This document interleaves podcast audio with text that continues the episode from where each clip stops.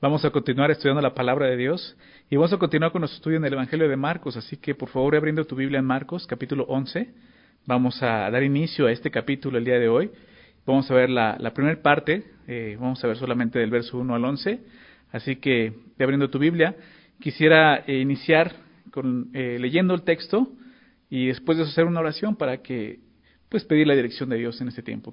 Así que vamos para allá, Marcos capítulo 11 desde el verso 1 dice así, cuando se acercaban a Jerusalén junto a Betfagé y a Betania, frente al monte de los olivos, Jesús envió, envió dos de sus discípulos y les dijo, id a la aldea que está enfrente de vosotros, y luego que entréis en ella, hallaréis un pollino atado, en el cual ningún hombre ha montado.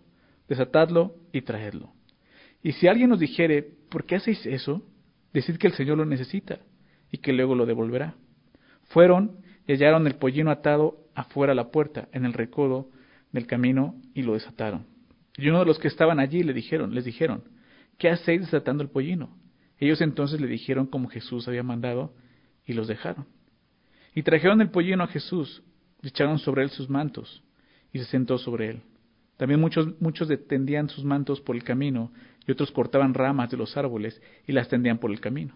Y los que iban delante y los que venían detrás daban voces diciendo, Osana, bendito el que viene en el nombre del Señor. Bendito el reino de nuestro Padre David que viene. Osana en las alturas. Y entró Jesús en Jerusalén y en el templo, y habiendo mirado alrededor todas las cosas, como ya anochecía, se fue a Betania con los doce. Vamos a orar. Señor, muchas gracias por permitirnos este día, Señor, iniciar así, juntos, Padre, eh, escudriñando tu palabra, Señor, porque sabemos que eso, es lo, que eso es lo que a ti te gusta, eso es lo que tú Tú quieres, Señor, que juntos eh, cada uno de nosotros abrimos, abramos tu palabra y, podamos meditar en ella, Señor, para conocerte, para entenderte, Señor. Eso es lo que te pedimos, Señor. Sabemos que esto es una obra que solo tú puedes hacer también, Señor. Solo tu Santo Espíritu puede revelarnos las verdades que están escritas. Y por eso te pedimos, Señor, que tu Espíritu Santo sea con nosotros, con cada uno de nosotros, ahí en casa, Señor. Que tú redargullas, Señor, nuestro pensamiento, nuestro corazón, Señor, para que podamos aceptar tu voluntad, no como nosotros nos imaginamos, sino como tú realmente la estás expresando, Señor. Ayúdanos a entender este pasaje, Señor, y que juntos al final, Señor, eh, podamos darte gloria, Señor, no solo en entenderlo, sino al vivir de acuerdo a lo que tú nos quieres enseñar, Señor. Por favor, Padre, ponemos este tiempo delante de ti, en el nombre de Jesús. Amén. Muy bien, eh, el pasaje que vamos a estudiar hoy aparece en los cuatro evangelios. Son de esas pocas historias que aparecen en los cuatro evangelios, ¿no? Casi siempre cuando se repiten aparecen en dos o tres evangelios, pero esa aparece en los cuatro, hasta, en el evangelio de, de, Juan aparece esta historia de la entrada triunfal. ¿Por qué? Pues porque es importante, ¿verdad? Y si Dios eh, tuvo el tiempo de poder eh, inspirar a estos hombres a, a escribir esta historia en los cuatro evangelios, es porque quiere enseñarnos pues algunas cosas acerca de esto, ¿no? De, lo que sucedió ese día. Y es un pasaje que se conoce como la entrada triunfal de Jesús, la entrada triunfal de Jesús en Jerusalén, ¿verdad? Y antes de comenzar, quisiera eh, decir algo. Eh, hemos estado estudiando este, este, este libro, hemos estado estudiando este Evangelio, y desde un principio les dije que el versículo clave es Marcos 10:45, ¿recuerdan? ¿Se lo aprendieron? Qué bueno. Marcos 10:45, lo vimos hace unas semanas atrás, ¿no? Lo acabamos de ver, venimos de ahí, Marcos 10:45, y quiero recordarte este versículo, porque el Hijo del Hombre no vino para ser servido, ¿recuerdan? Sino, dos cosas va a decir, para servir y para dar su vida en rescate por muchos. ¿Por qué cito esto? Porque este versículo también nos muestra la división del libro. Porque la primera parte del capítulo, de, perdón, del libro, digamos lo que es del capítulo 1 al capítulo 10, que es el capítulo que acabamos la semana pasada. La segunda parte del libro sería del capítulo 11 al capítulo 16, que es lo que vamos a comenzar el día de hoy. Entonces estamos a la mitad, no del libro, pero sí estamos a la mitad de, de, de pues del contenido del libro, digamos de esa forma. Los primeros capítulos del 1 al 10 vimos a Jesús como un siervo, ¿recuerdas? Ese es el énfasis de cada historia que veíamos, Jesús sirviendo, Jesús sirviendo, revelándose como el siervo, ¿sí? Entonces esa parte, Él no vino para ser servido, sino, número uno, para servir. Del 1 al 10 vemos eso, para servir. sirviendo a los demás, así fue como lo vimos. Y la segunda parte del libro, capítulo 11 al 16, veremos a Jesús como siervo dando su vida, ¿sí? Que es lo que vino a hacer también, a dar su vida en rescate por muchos. Y es lo que va a comenzar en, este, en esa sección. Con este capítulo comienza una importante etapa del ministerio de Jesús, que es la parte, la etapa final de Jesús, de su ministerio, que se llevará a cabo alrededor ya de Jerusalén, ¿ok? Y, obviamente también alrededor de Jerusalén, pero él ya llega a Jerusalén, que eso es lo más importante aquí, ¿sí? Dice el verso 1, cuando se acercaban a Jerusalén, hemos estado viendo eso, y si, y si meditas en esto, como que lo, lo hace ver un poco, este, con mucho drama, ¿no? Porque cada vez se va acercando más, ¿no? Y se acercaba a Jerusalén, y se acercaba a Jerusalén, y aquí ya dice, y cuando se acercaban a Jerusalén, dices, bueno, ¿qué va a llegar a Jerusalén? Lo vamos a ver ahorita, es aquí cuando llega, pero antes de entrar a Jerusalén sucede esto, cuando se acercaban a Jerusalén junto a Betfagé y a Betania, frente al monte de los olivos, Jesús envió a dos de sus discípulos y les dijo, id a la aldea que está enfrente de vosotros, y luego que entréis en ella hallaréis un pollino atado, en el cual ningún hombre ha montado. Desatadlo y traedlo. Y si alguien nos dijere, ¿por qué hacéis eso? Decid que el Señor lo necesita y que luego lo devolverá. Entonces, eh, Jesús va llegando a Jerusalén, pero antes de entrar a Jerusalén está aquí, está en, entre estas dos aldeas, Betfagé y Betania, frente al Monte de los Olivos. Déjame eh, decirte algo acerca de esos lugares, porque es, es, interesante que Marco nos está diciendo, ¿no? ¿Dónde está exactamente esto? Mateo también lo dice. Por algo está escrito, por algo aparecen estos nombres, estos lugares. Betfagé es muy interesante porque esa palabra significa casa de higos. ¿sí? Es más, algunos dicen casas de, higos verdes, o sea, que no están maduros, casa de higos. Y probablemente estaba situada entre Betania y Jerusalén, en la ladera sudeste del Monte de los Olivos, a unos tres kilómetros ya de Jerusalén, muy cerca de Jerusalén. ¿sí? Entonces Jesús está llegando ahí, y eso es interesante porque más adelante, digo, la semana pasada vamos a ver esto, vamos a ver también esta, esta historia conocida que es la maldición de la higuera, ¿no? Y tiene que ver un poco con esto, porque Jesús va acercándose aquí a la casa de, pues de los higos, ¿no? Que está esperando es un fruto. Eso lo vamos a ver la siguiente semana. Pero es lo que está pasando aquí. Y frente al Monte de los Olivos, el Monte de los Olivos también era un lugar muy eh, especial, importante para, para los judíos. El Monte de los Olivos es una colina que está al este de Jerusalén, ¿sí? al este del templo, que forma, que forma el lado oriental del valle.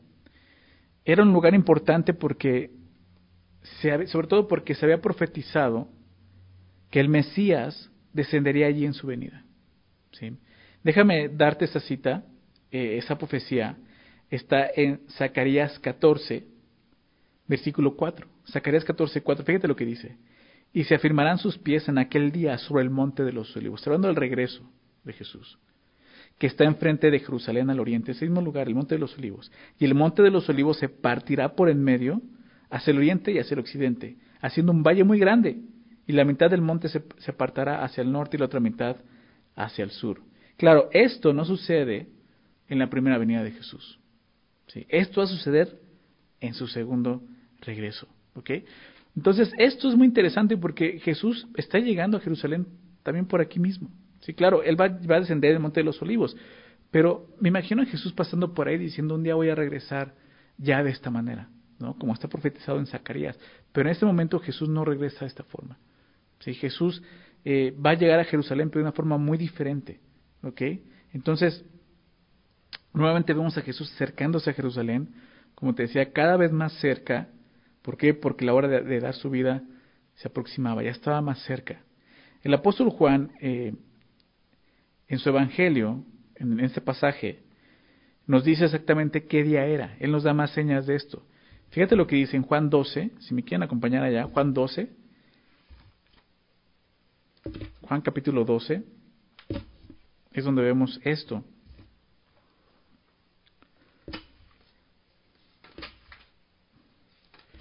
Versículo, fíjate lo que, lo que, eh, cómo comienza esta historia la entrada triunfal. Versículo 12. Dice así, el siguiente día, grandes multitudes habían venido a la fiesta, al oír que Jesús venía a Jerusalén. Ya Juan está poniendo aquí el contexto y nos dice que hay una fiesta. ¿ok? Ahorita vamos a ver qué fiesta es. ¿sí? Al oír que Jesús venía a Jerusalén. Fíjate, dice que, que grandes multitudes habían venido a la fiesta, pero también han venido porque habían escuchado que Jesús venía a Jerusalén. Y tomaron ramas de palmera y salieron a recibirle y clamaban, Osana, bendito el que viene en nombre del Señor, el Rey de Israel. Y halló Jesús un asnillo y montó sobre él, como está escrito, no temas hija de Sión, y aquí tu rey viene, montado sobre un pollino de asna. Es lo mismo que estamos viendo eh, aquí en, en, este, en el capítulo 11 de, Marcos, no es la entrada triunfal, pero el verso 12 comienza, diciendo el, el, siguiente día. ¿Cuándo fue esto? El verso 1 de este capítulo, del capítulo 12 de Juan, ya nos da el contexto. Fíjate lo que dice. Un día antes, seis días antes de la Pascua, vino Jesús a Betania, donde estaba Lázaro, el que había estado muerto y a quien había resucitado de los muertos.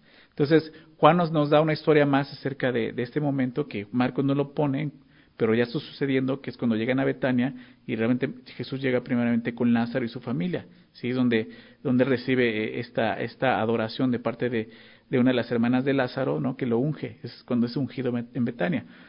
Eh, pero bueno, eso fue un día antes. Entonces, cuando dice el siguiente día, quiere decir que era el, el quinto día, ¿sí? Eh, el día, eh, fue el día domingo realmente este día, fue el día domingo, antes de la Pascua. La Pascua celebraba, se recuerdan, la tarde del, del, del jueves al viernes, era, era, la Pascua. Entonces, sería el domingo realmente. Ese es el momento que está pasando. Ese día fue el domingo. Cinco días antes de la Pascua. La fiesta que estaba por celebrarse era precisamente la Pascua. ¿sí? Entonces, eh, fue, fue, fue cinco días antes de la Pascua. Hoy en día lo conocemos como el domingo de Ramos, ¿no? O de Palmas, también se conoce, que es exactamente eh, lo que está pasando. Por eso lo conocemos así, la entrada triunfal, cuando Jesús lo reciben con, con las ramas, con, con, las palmas. Entonces es lo que, lo que comúnmente se celebra un domingo antes de la resurrección. Sí, antes de la resurrección, perdón. Antes de que fuera la cruz. Entonces estamos muy cerquita, ¿se dan cuenta? Realmente de la cruz. Ahora, eso es interesante, ya que estamos ubicados en el tiempo, eh, según el calendario, el calendario judío, este domingo fue el día décimo del mes de Nisan, en el calendario judío. ¿Qué significa esto? Quiero que me acompañen a Éxodo, donde vamos a ver esto de la Pascua, Éxodo, capítulo 12, que es cuando eh, Dios trae libertad a su pueblo a través de la Pascua, y lo que todo eso significa. Creo que ya lo hemos estudiado nosotros, ya lo conocemos.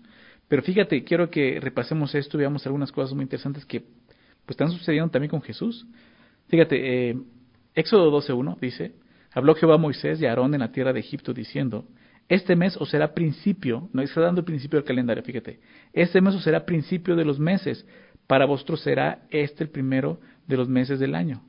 Hablad a toda la congregación de Israel diciendo, en el 10 de este mes, tómese cada uno un cordero según las familias de los padres, un cordero por familia. Mas si la familia fuera tan pequeña que no baste para comer el cordero, entonces él y su vecino inmediato a su casa tomará uno según el número de, las personas conforme al comer de cada hombre, haré la cuenta sobre el cordero. El animal será sin defecto, macho de un año, lo tomaréis de las ovejas o de las cabras, y lo guardaréis hasta el día 14 de este mes, y lo inmolará toda la congregación del pueblo de Israel entre las dos tardes, ¿no? La tarde del jueves al viernes, ¿no? Ese, ese era el tiempo de la Pascua, la celebración de la Pascua. Ahora, realmente lo que nos está diciendo es que este, este, en este, este día, el día 10, era el momento de apartar al cordero, ¿sí? Durante estos días era el propuesto era inspeccionarlo, lo que nos dice que tenía que ser eh, sin mancha, sin defecto, ¿verdad? Y ese tiempo que estaban con el cordero, esos días que estaban ahí con él, era para eso, para estar inspeccionando, para, para cerciorarse que era sin mancha, sin defecto, como Dios lo demandaba.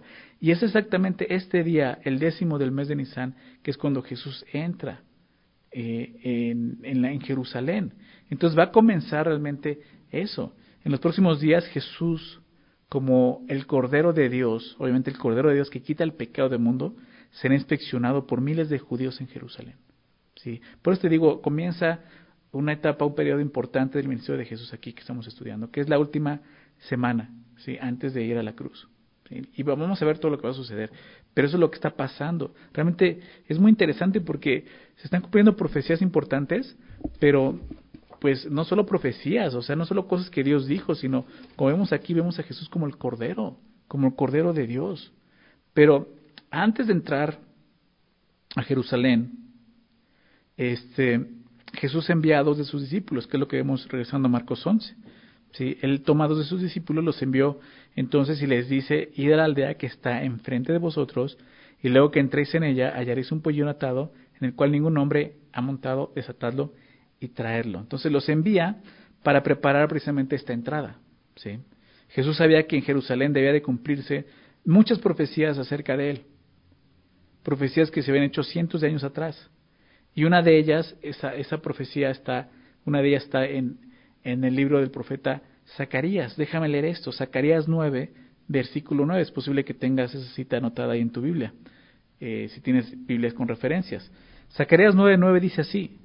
Pon atención en lo que dice. Alégrate mucho, hija de Sión. Hija de Sión es una referencia a Israel. Está hablando de Israel. Está diciendo, alégrate mucho, hija de Sión, o sea, Israel, alégrate mucho. Da voces de júbilo su, gozo, su alegría tiene que ser así, voces de júbilo, hija de Jerusalén. ¿Por qué? Dice, he aquí tu rey vendrá a ti, justo y salvador, humilde y cabalgando sobre un asno, sobre un pollino, hijo de asna. Esto es lo que se va a cumplir en esa historia, lo que Jesús eh, va a cumplir como Mesías. Y es esto, precisamente Zacarías 9 estaba mostrando eh, pues que vendría el Mesías. Israel cómo tenía que recibir a su Mesías, cómo tenía que recibirlo. Pero Zacarías 9 dice cosas muy claras y, muy interesantes. O sea, para empezar tenían que alegrarse, tenían que haber gozo. ¿Por qué? Porque el rey vendría, su rey vendría justo y salvador. Primeramente eso, salvador, humilde. ¿Se dan cuenta? Humilde cabalgando sobre un asno, sobre un pollino hijo de asna. ¿okay? Em, la mayoría de los judíos conocían esta profecía. Los escribas, obviamente los fariseos, la conocían muy bien, sabían su significado. Ellos también están ahí, están viendo a Jesús. Si ellos van a ver cómo Jesús va a entrar, como dice el, profeta Zacarías. Sí, pero vamos a ver cuál fue la reacción. Entonces, eh, Jesús hace esto, envía a sus discípulos y de una forma deliberada, ¿no? Entra de esta manera a Jerusalén. Él está diciendo a viva, voz a todo el mundo esto, yo soy el Mesías. Yo soy ese rey que dice Zacarías 9. Yo soy su Salvador. Yo soy el Señor de señores, el Rey de reyes. Prácticamente es lo que Jesús está haciendo, porque Él sabe que tiene que cumplirse esto. Ahora, no es que Jesús como, déjame decirlo así, como hombre haya preparado todo esto para que al final fuera reconocido como el Mesías. ¿Por qué? Porque al final Israel lo rechazaría como su Mesías. O sea, al fin y al cabo no lo van a reconocer, pero esto tiene que cumplirse. Esta profecía debe de cumplirse ¿por qué? Porque estaba en el plan del Padre. Sí, eso es muy interesante viendo a Jesús aquí, porque pues es la voluntad del Padre. Sí, no es lo que Jesús quisiera hacer, ve que esto estaba en el plan de, del Padre, en el plan de Dios. Y Jesús, eh, el Evangelio de Juan lo deja muy claro, lo dijo varias veces, solamente te voy a dar una cita donde Jesús lo dice, Juan 6, 38. Él dice así, porque he descendido del cielo, no para hacer mi voluntad, sino dice, sino la voluntad del que me envió. Si Jesús siempre estuvo, tuvo en su mente bien claro eso, se trata no de lo que yo quiero hacer, aún siendo Dios, ¿verdad? Pero él reconoció que era el Hijo, ¿sí? Y en ese momento se trataba de hacer la voluntad del Padre, no su voluntad. Él se sometió a esa voluntad. Y en esa voluntad estaba que se cumpliera esto. ¿Sí? Es por eso que Jesús envía a dos discípulos y les dice, vayan a la aldea ¿no? y busquen este, eh, un pollino de esta forma atado, ¿verdad? Entonces, eh, parte de esa voluntad era esto, que entrara, entrar a Jerusalén sobre un pollino, como dice hijo de asna. Así que Jesús no hace esto para que los israelitas se convencieran que Él es el Mesías, sino para que más adelante vean la magnitud de su rechazo. Porque eso es lo que va a suceder. Si, nosotros no conociéramos eh, lo que está escrito más adelante, obviamente lo que sucede más adelante, que Jesús es rechazado, crucificado, al ver esto podemos decir, wow, o sea, ya, o sea, ya, ya, están reconociendo a Jesús como el Mesías. Wow, o sea, está cumpliendo todo lo que, lo que, lo que Dios quería con su pueblo. Israel en, en, verdad está reconociendo a Jesús, lo va a aceptar como el Mesías.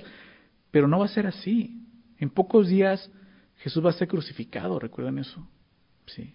Entonces, ¿qué está pasando aquí? Bueno, al final vamos a ver qué es lo que está pasando, pero regresando al texto, Jesús les dice que vayan a buscar un pollino y, y si te das cuenta, las instrucciones de Jesús que, que les dio a sus discípulos fueron muy claras, muy, muy claras. ¿no?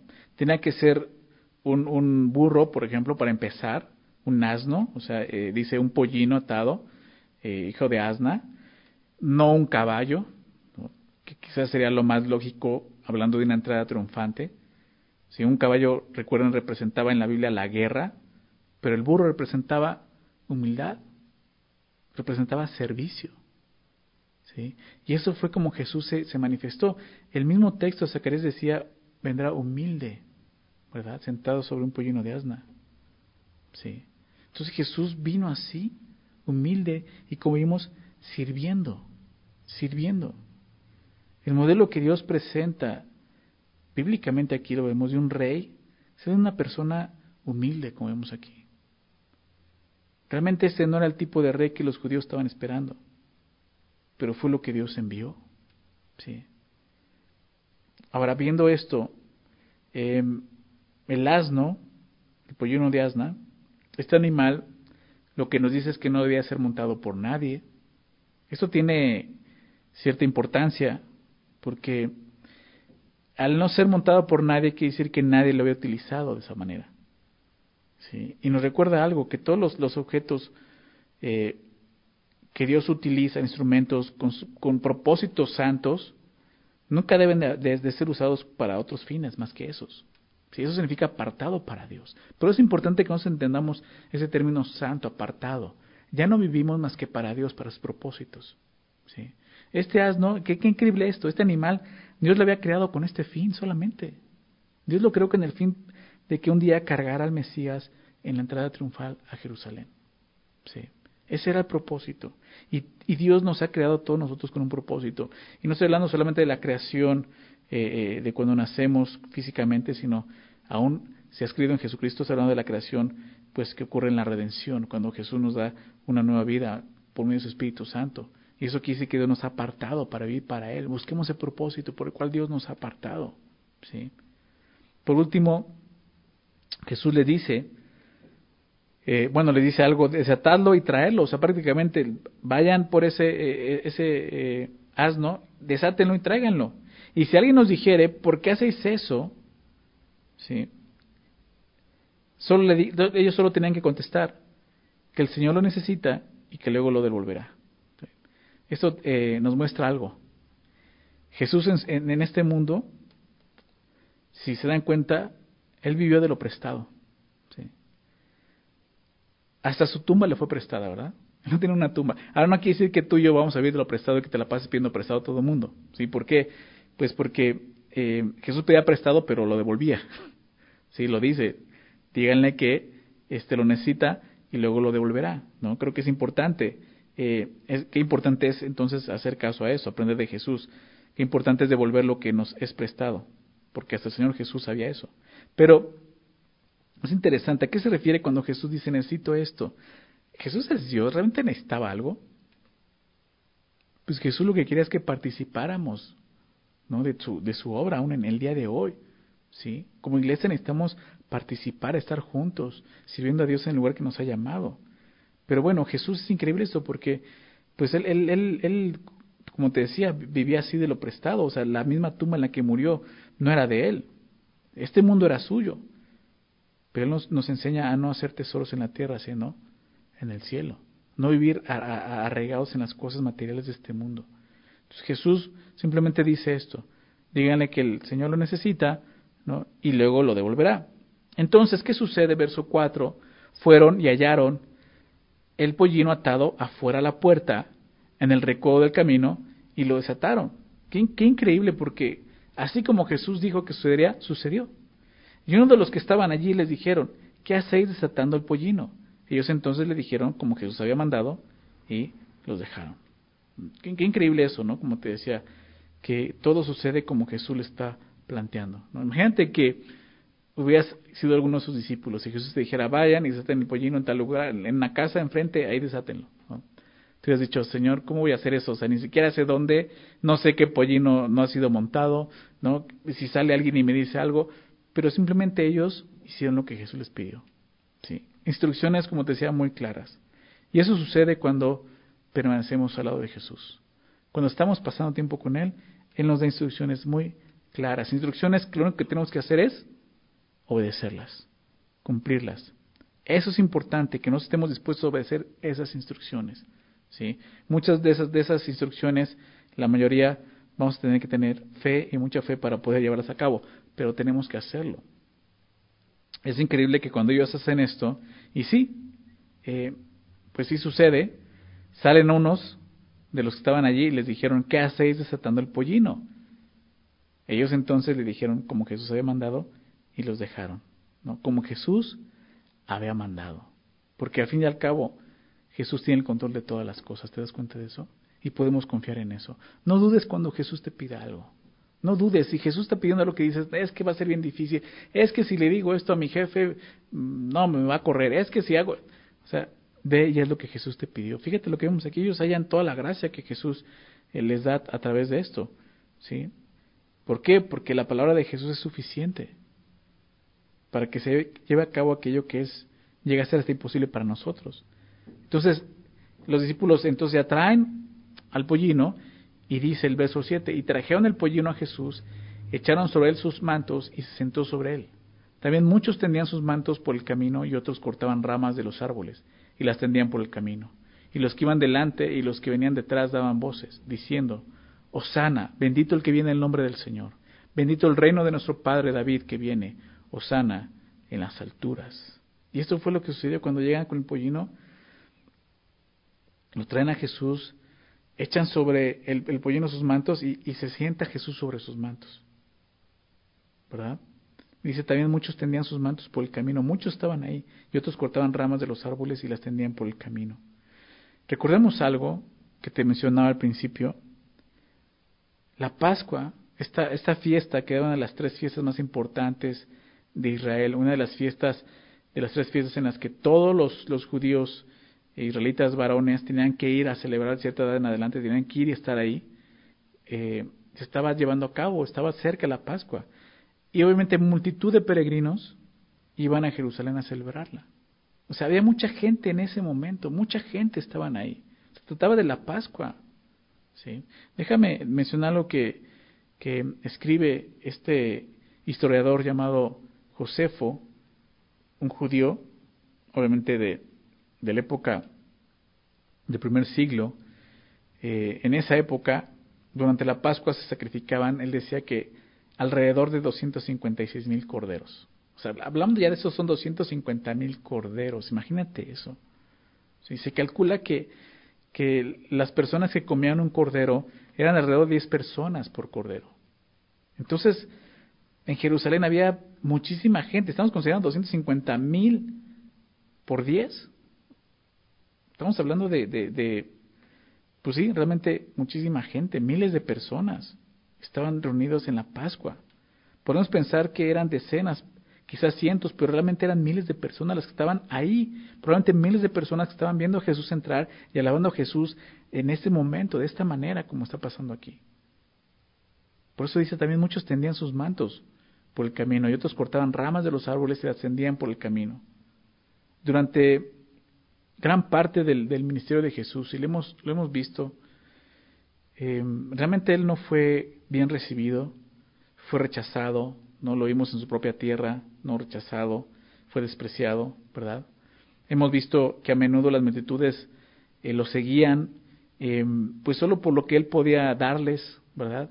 Por lo que podían obtener de él pero la mayoría pues rechazaba y, sobre todo rechazaba cualquier tipo de compromiso que, que, Jesús les pedía, como lo vimos eh, en, Marcos 8, ¿no? Quiera venir en pos de mí, y a sí mismo, tome su cruz y sígame. Muchos rechazaron eso. En Juan nos, nos narra aquellos que, que dijeron, pues dura esta palabra, y se dieron la vuelta y se fueron, ¿verdad? Entonces, esa es la realidad, fue rechazado. Pero ese día, este día aquí, la multitud y sus seguidores honran a Jesús. Ellos usaron sus ropas como, como una silla para montar, para que Jesús pudiera subirse. Echaron sus ropas al suelo como una especie de, de, alfombra roja, es lo que estaba pasando ahí, para que pasara eso, un pollino, imagínate esto. Y todo eso fue, obviamente, una muestra de alabanza a Jesús. Las ramas de los árboles, porque dice que algunos también cortaban ramas de los árboles, eran símbolo de victoria, las palmas precisamente. Esa era la manera en que los judíos estaban acostumbrados a recibir a su realeza. Este era un reconocimiento público precisamente del reinado de Jesús. Por eso te decía, si no conociéramos la historia más adelante, realmente podríamos sorprendernos y decir, wow, entonces los judíos sí reconocieron a Jesús. Ve lo que gritan ellos. Y los que iban delante y los que iban detrás, o sea, todos lados daban voces diciendo, Osana, bendito el que viene en el nombre del Señor, bendito el reino de nuestro Padre David que viene, Osana a las alturas. Imagínate miles de gentes diciendo esto. ¿Qué significa esto? Eh, Osana significa sálvanos ahora. Eso es lo que significa la palabra Osana, sálvanos ahora. Y tanto eh, está, como la siguiente línea, lo que voy a decir a continuación, ¿no? Osana, bendito el que viene en nombre del Señor, bendito el reino de nuestro Padre David, que viene, son unas citas del Salmo 118. Quiero, quiero que lo leamos, Salmo 118, si me quieres acompañar. Verso 25, fíjate lo que dice. Es eso, es una cita de este Salmo. Voy a leer el verso 24. Dice, ese es el día que hizo Jehová. Nos gozaremos y alegraremos en él. Es un día de alegría lo que estaban haciendo. Dice verso 25, oh Jehová, sálvanos ahora, Osana. Es lo que significa Osana. Sálvanos ahora, te ruego. Te ruego, Jehová, que nos hagas prosperar ahora. Bendito el que viene en el nombre de Jehová. Desde la casa de Jehová os bendecimos. ¿Se dan cuenta? Osana, sálvanos ahora. Ese era, ese era el grito que estaban dando. Sálvanos ahora, reconociendo a Jesús como el Mesías precisamente. Y ellos estaban cantando este salmo. Estos salmos, este salmo está, eh, es el último de, de, un grupo de salmos llamados eh, salmos de Jayel, que son los salmos del 113 al 118. Esos salmos se cantaban en la época de precisamente de la Pascua, de modo que estas palabras estaban frescas en la mente de esa multitud, eran cosas que cantaban en ese momento. Y ellos precisamente están celebrando la Pascua, que es la liberación del pueblo de Israel de Egipto, de ese cautiverio. Ellos están cautivos en ese momento de Roma, o sea, piensa en esto, están cautivos por Roma en ese momento, y, de repente ven al Mesías, ellos están pensando, ya vino a, liberarnos, así como sacó a nuestros antepasados de, de, de Egipto ¿no? y los llevó a la tierra prometida, así va a ser el Mesías el día de hoy con nosotros. Entonces la esperanza del reino de David también era, pues estaba, estaba eh, en la boca de ellos, estaban esperando eso, estaban esperando ese momento. ¿Sí? Entonces, pues hay cierta euforia, te das cuenta en el pueblo ver a Jesús. Y decirle, sí, Él es el Mesías, viene a liberarnos. Sí, bendito el que viene en el nombre del Señor. Bendito el reino de nuestro padre David que viene. Fíjate lo que lo, es interesante lo que dice el verso 10. ¿Por qué? Porque existía un pacto de Dios con el rey David.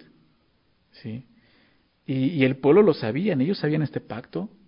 Este pacto está en segundo de Samuel, capítulo 7.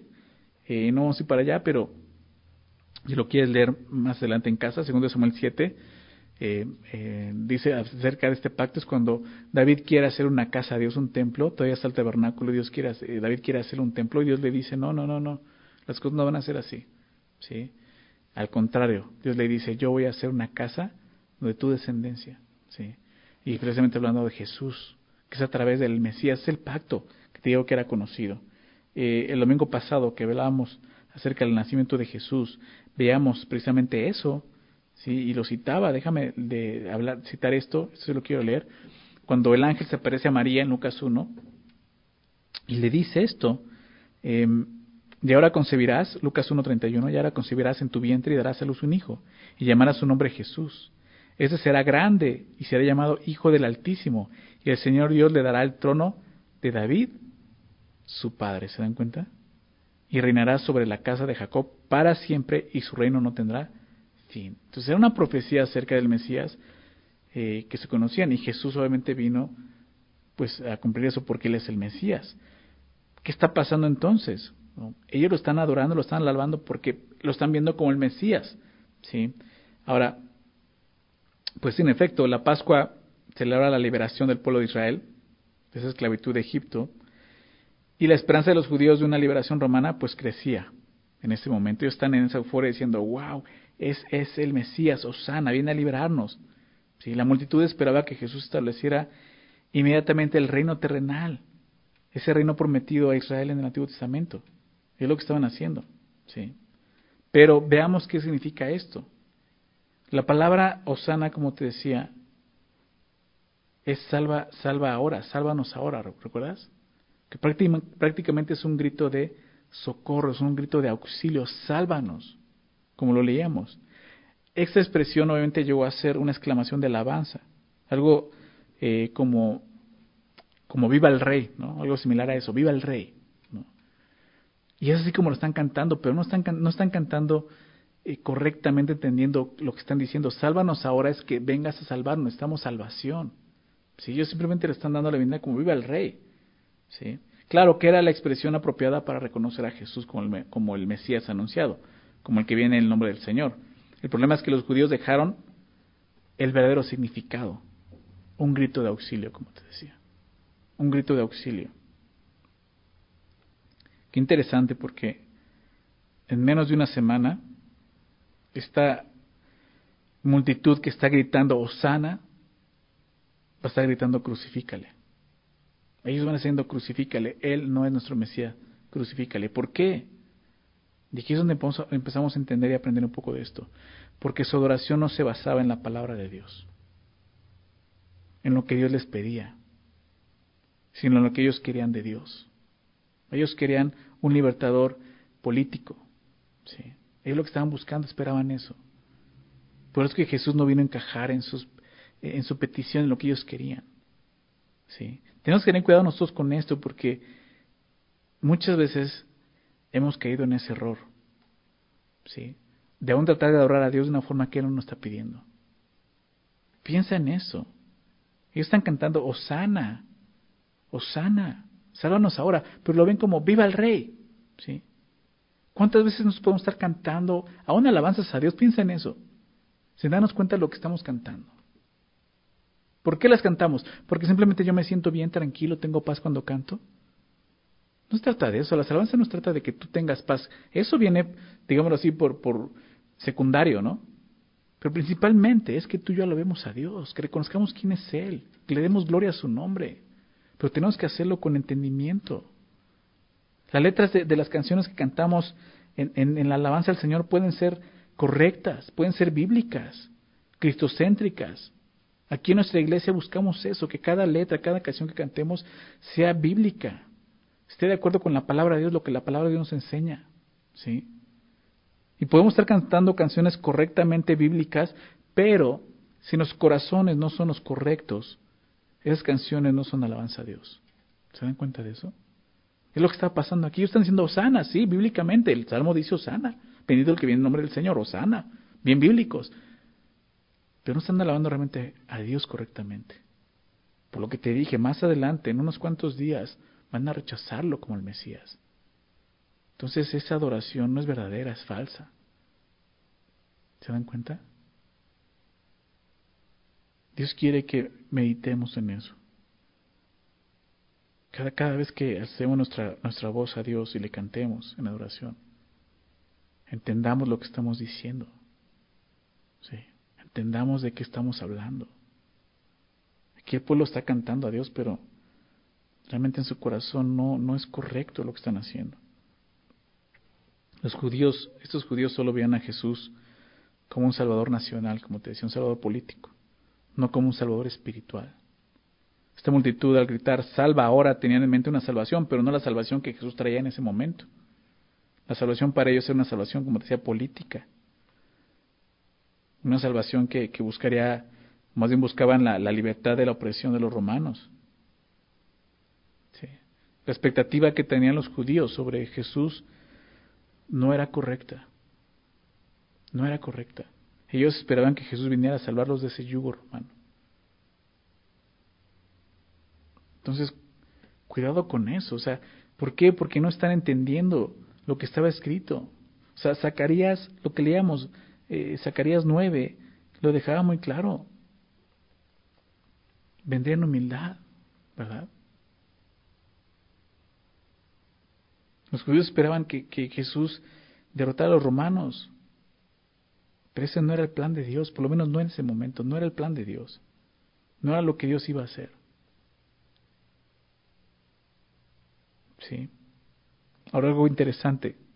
Esta fue la, la única vez que, em, que Jesús recibe adoración pública, que acepta una adoración pública. Y creo que lo hace por dos razones. La primera, obviamente, es el cumplimiento de esa profecía, profecía de Zacarías, como hemos visto. Y la segunda fue, pues, para comenzar esta semana, ¿no? incitando de alguna manera a los líderes judíos a actuar en su contra. Eso tenía que ocurrir. Estos líderes judíos van a planear arrestarlo después de la Pascua. Si ellos buscaban eso, no durante la fiesta, después de la fiesta. Mateo 26 habla de eso. ¿sí? Pero la voluntad de Dios era otra. Era que su Hijo fuera sacrificado en la Pascua, como el Cordero de Dios que quita el pecado del mundo. Eso es lo importante. Eso es lo que Jesús está viendo. Al llegar a Jerusalén, Él sabe. Él sabe que va a la cruz. Lo hemos estado viendo anteriormente. Él sabe que todo eso va a suceder. Él sabía que iba a suceder esto. Él sabe que lo iban a recibir de esta forma. ¿Sí? Cantándole, Osana, bendito el nombre que viene el nombre del Señor, eh, con las palmas, con todo. Pero él sabía que lo iban a rechazar al fin. Fíjate cómo termina el verso 11. Y entró Jesús en Jerusalén y en el templo. Entonces llega Jesús ya a Jerusalén, va entrando así, y en el templo, se llegó hasta el templo, y habiendo mirado alrededor todas las cosas, como ya anochecía, se fue a Betania con los doce. Jesús llega, ¿no? mira alrededor, aún en el templo, Jesús ya había estado en el templo, lo sabemos. Eh, la siguiente semana vamos a ver cómo eh, nuevamente va y purifica el templo. No es la primera vez que lo hace, ya lo había hecho en otro momento. Pero él está viendo, inspeccionando todo, no solo la ciudad, sino también el templo.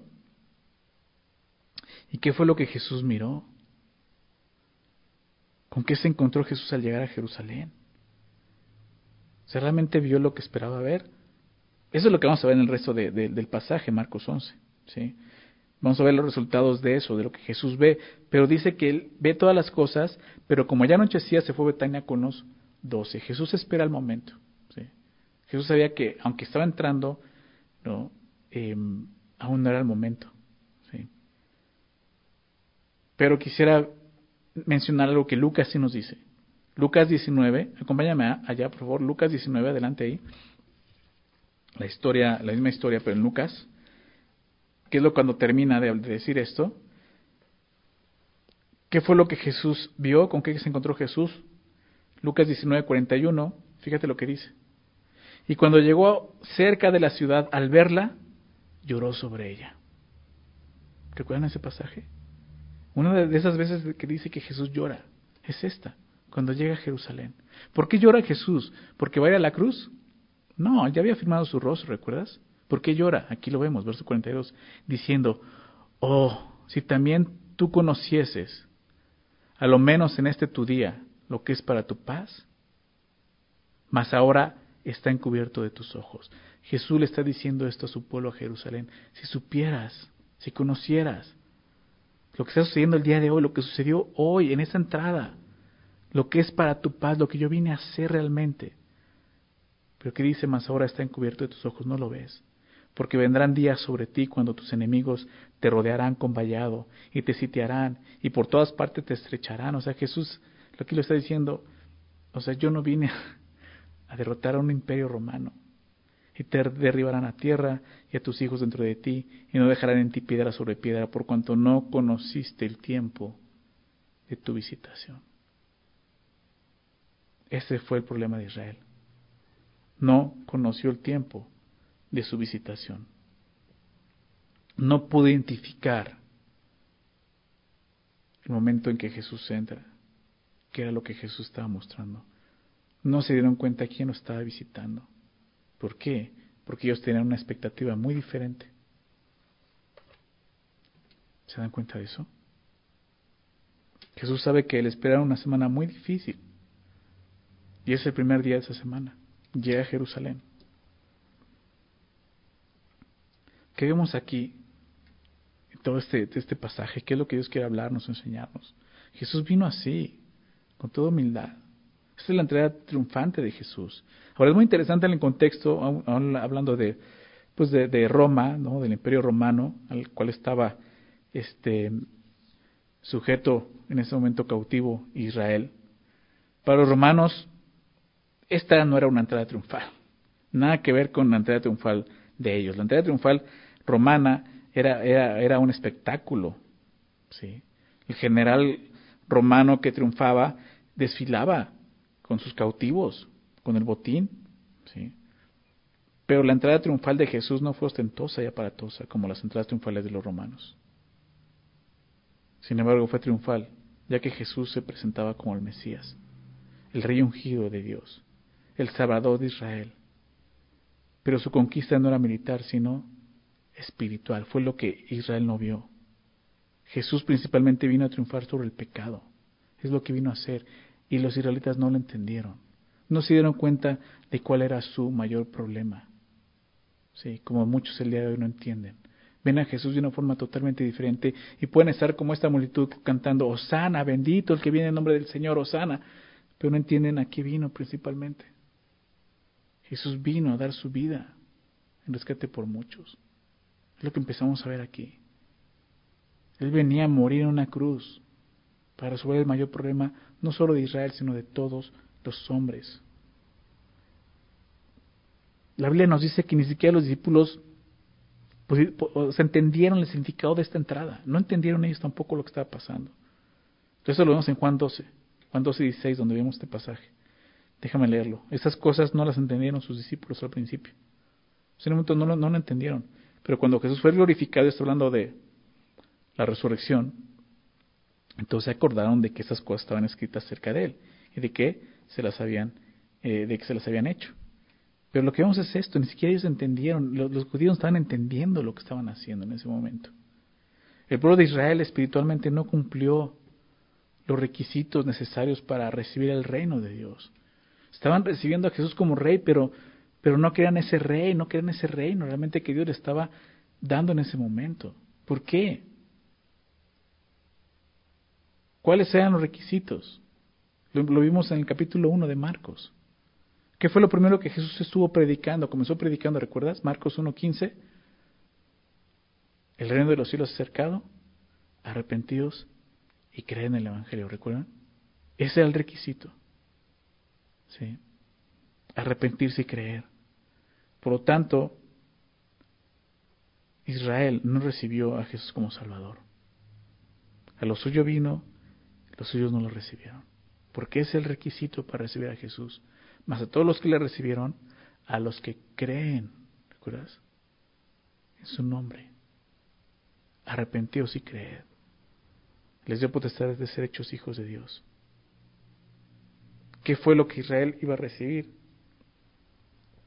Lo vimos, el justo juicio de Dios. Tristemente, lo que vimos, por no reconocer el día de su visitación. Iban a recibir más juicio, más esclavitud, ¿verdad? Como Jesús lo dijo en Lucas 19. En menos de una semana, pero decía esta multitud va a estar gritando, crucifícale, a Pilatos, crucifícale, no nos interesa. Por lo tanto, Jesús sabía lo que iba a pasar. Jesús conocía el vacío de estas alabanzas. Osana, bendito el que viene en nombre del Señor. Jesús sabía que esto no era sincero, no entendían lo que estaban ni siquiera cantando. No está mal que ellos gritaran Osana, el hijo de David, bendito el que viene en nombre del Señor. Osana en las alturas, lo que estaba mal es que su adoración era sin entendimiento, como te decía. Cantar por cantar, sin entender lo que estamos cantando. Dios nos invita y nos llama a hacerlo con entendimiento. Recordemos este versículo, Romanos 12.1. Así que hermanos, os ruego por la misericordia de Dios que presente su cuerpo en sacrificio vivo, santo, agradable a Dios. Dice que es vuestro culto racional. Culto racional habla de una adoración con entendimiento, con raciocinio. ¿Sí? Dios quiere que lo adoremos con entendimiento, entendamos cuál es su voluntad.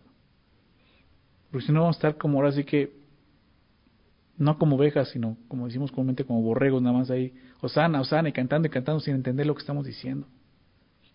No se trata de eso, se trata de alabar a Dios, cantarle entendiendo su voluntad. Jesús entró aquí, como, vimos, sobre un pollino, como decía la profecía, mostrando humildad, mansedumbre, pero Él vendrá por segunda vez. Y te lo decía también en Zacarías, te lo cité. Él vendrá por segunda vez y cuando venga por segunda vez, Israel lo va a ver. Pero va a ser muy diferente. Jesús vendrá en gloria, no en humildad. Será una, una escena de victoria totalmente, cuando venga a derrotar a sus enemigos y establecer su reino. ¿Dónde vemos esto? En Apocalipsis 19, verso 11. Déjame leerlo. Apocalipsis 19, 11. Entonces vi el cielo abierto, y aquí un caballo blanco, y el que lo montaba se llamaba fiel y verdadero, y con justicia juzga y pelea. Ya no vendrá sobre un pollino de asna humilde. Vendrá con toda su gloria, con toda su justicia y con todo su poder, ¿sí? Después de haber vencido el pecado en la cruz, vendrá, ¿sí? Pero esta vez a juzgar a aquellos que no han creído, aquellos que no creyeron y que se rebelaron en contra de él. Eso es lo que va a suceder. Por lo tanto, el problema más trágico de los judíos fue ese, rechazar a Jesús, porque él no cumplió sus expectativas. Cuando Jesús se reveló como el Mesías sufriente, Mesías que venía a morir a la cruz, ellos dijeron, no nos interesa ese Mesías, nos queremos el Mesías que nos va a traer libertad de política, libertad de, de Roma. ¿Se dan cuenta? Ellos querían un rey que los libertad de esa opresión, un libertador terrenal. Por lo tanto, ellos solo veían en la aquí y el ahora. Amaban más la vida en esta tierra que la eternidad. Por eso no entendieron lo que Jesús vino a hacer primero. Creo que es importante que nos entendamos eso. ¿Qué es lo que Jesús está haciendo el día de hoy en nuestras vidas? ¿Qué es lo que Él quiere? ¿Cuáles son sus planes? ¿Sí? Claro que el día de hoy sigue habiendo algunas profecías que Jesús va a cumplir. ¿Sí? La mayoría ya las cumplió en su primera venida, pero hay profecías de segunda venida. ¿Sí? Necesitamos comprender y entender esas profecías. ¿Qué va a suceder? Pero principalmente debemos entender lo que Jesús nos habla y nos enseña a nosotros en particular. Para poder adorarle genuinamente. Recibirlo como, como es Él, el, Rey de Reyes. Un Rey que vino primeramente en humildad para qué? Para morir en una cruz por nuestros pecados. Porque esa es la mayor necesidad que todos nosotros tenemos. El día de hoy estamos viviendo tiempos difíciles. ¿sí? Así como Israel está viendo tiempos difíciles, siendo este, eh, cautivos por Roma, ¿no? estaban siendo oprimidos por Roma, pagando tributos a Roma, etcétera, etcétera. El día de hoy estamos viendo tiempos difíciles. Todos de alguna manera están esperando salvación. Todos están cantando sana, ¿verdad? Todos quieren salvación, pero ¿salvación de qué? Muchos siguen viendo a Jesús y gritan, sana, sálvanos, pero no saben ni de qué. Muchos buscan a Jesús por lo que Él puede ofrecerles terrenalmente. Pero Jesús vino más allá de eso. Creo que es un tiempo de considerar una vez más quién es, Jesús y lo que ha venido a hacer esta tierra. Porque si solo estás esperando que Jesús te libre de, de la enfermedad, de la pobreza, entonces lo estás viendo como lo vieron los judíos de su tiempo como un libertador terrenal. Pero Jesús es más que eso, Él es el Cordero de Dios que quita el pecado del mundo. Jesús viene a morir por nuestros pecados principalmente. Jesús vino y murió en una cruz resolviendo el principal problema de todos los hombres, de toda la humanidad, muerte eterna. ¿Verdad? Jesús vino a darnos vida eterna y recordemos eso. Si la entrada triunfal tiene un propósito, ¿sí? Como te decía al principio, solamente mostrar la magnitud del rechazo de Israel. Como aún lo recibieron, pero no entendieron lo que, lo que Jesús venía a hacer por ellos. ¿sí? Y esa adoración, sí, fue grande, miles de gentes, pública, pero fue vacía. Me pregunto cuántas iglesias el día de hoy no tienen este tipo de adoración, vacía delante de Dios. Yo no quiero pertenecer a una iglesia así. Adoremos a Dios. Sí, públicamente. Juntos. Alabemos, cantemos. Pero no lo hagamos solamente con la voz. Hagámoslo con, con el entendimiento, con el corazón, con la mente. ¿Sí? Seamos obedientes al Señor. Vamos a orar, vamos a hacer una oración, dar gracias a Dios por este tiempo. Padre, queremos agradecerte nuevamente por tu fidelidad, Señor, por amarnos, Señor, y porque es a través de este pasaje, Señor, que nos muestras cómo nuestro corazón puede estar tan desviado, Señor. Aún podemos agarrar tu palabra y citar versículos sin sentido, Señor, sin comprenderlos, pensando que estamos alabando y, resulta que no. Nuestro corazón está vacío hacia ti, Señor. Y no queremos más eso. Ayúdanos, Señor, a adorarte con entendimiento como veíamos, Señor. Gracias, Padre, porque sabemos que tú enviaste a Jesús a morir en una cruz por nuestro pecado. Porque ese era el principal problema, Señor. Nuestro pecado, Señor, más que otra cosa. Y yo te agradezco. Los que hemos creído, Señor, gracias. Gracias porque nos recuerdas una vez más eso, Señor. Nos has salvado. Osana, viniste a salvarnos. Hace unos días celebrábamos esto, Señor, la Navidad. Recordábamos la salvación, lo que viniste a hacer. De eso se trata, Señor. Pero aquellos, Señor, que no han entregado su vida a ti, aquellos que siguen acercando a ti solo por eso, Señor, por lo que tú puedes ofrecerles en esta tierra, Padre, yo te pido, Señor, que tu Espíritu Santo redarguya sus corazones y los invite a rendir sus corazones a ti. Y que puedan adorarte, Señor, correctamente, Señor, con sabiduría, con entendimiento. Entendiendo esto, Señor, que tú principalmente viniste así, como un rey humilde, manso, pero triunfante, venciendo la muerte en la cruz, Señor, pagando el precio de nuestro pecado y que un día vas a regresar entonces y a juzgar este mundo, Señor. Todos aquellos, Señor, incrédulos, aquellos que te han rechazado, aún aquellos, Señor, que desean adorarte, pero eran sus adoraciones vacías, Señor, van a ser juzgados. Señor, gracias por abrir el entendimiento, Señor, y mostrarnos quién eres, Señor. Gracias, Señor, queremos Señor, que el día de hoy entres en nuestro corazón. No como entraste ese día a Jerusalén, sino que entres genuinamente, Señor. Que nos podamos alabarte y cantar Osana con todo el entendimiento. Bendito el que viene en nombre del Señor. Que es lo que viniste a hacer, Señor, a salvarnos de nuestro pecado. Y te damos gracias. Gracias, Señor Jesús, por tu obra en la cruz. Gracias, Señor Jesús, porque a pesar de lo que tú veías en el hombre, Señor, Tú no te echaste para atrás, tú fuiste a la cruz y diste tu vida por nosotros. Gracias Padre por haber dado a tu Hijo, a tu único Hijo por nosotros. Gracias te damos en el nombre de Jesús. Amén.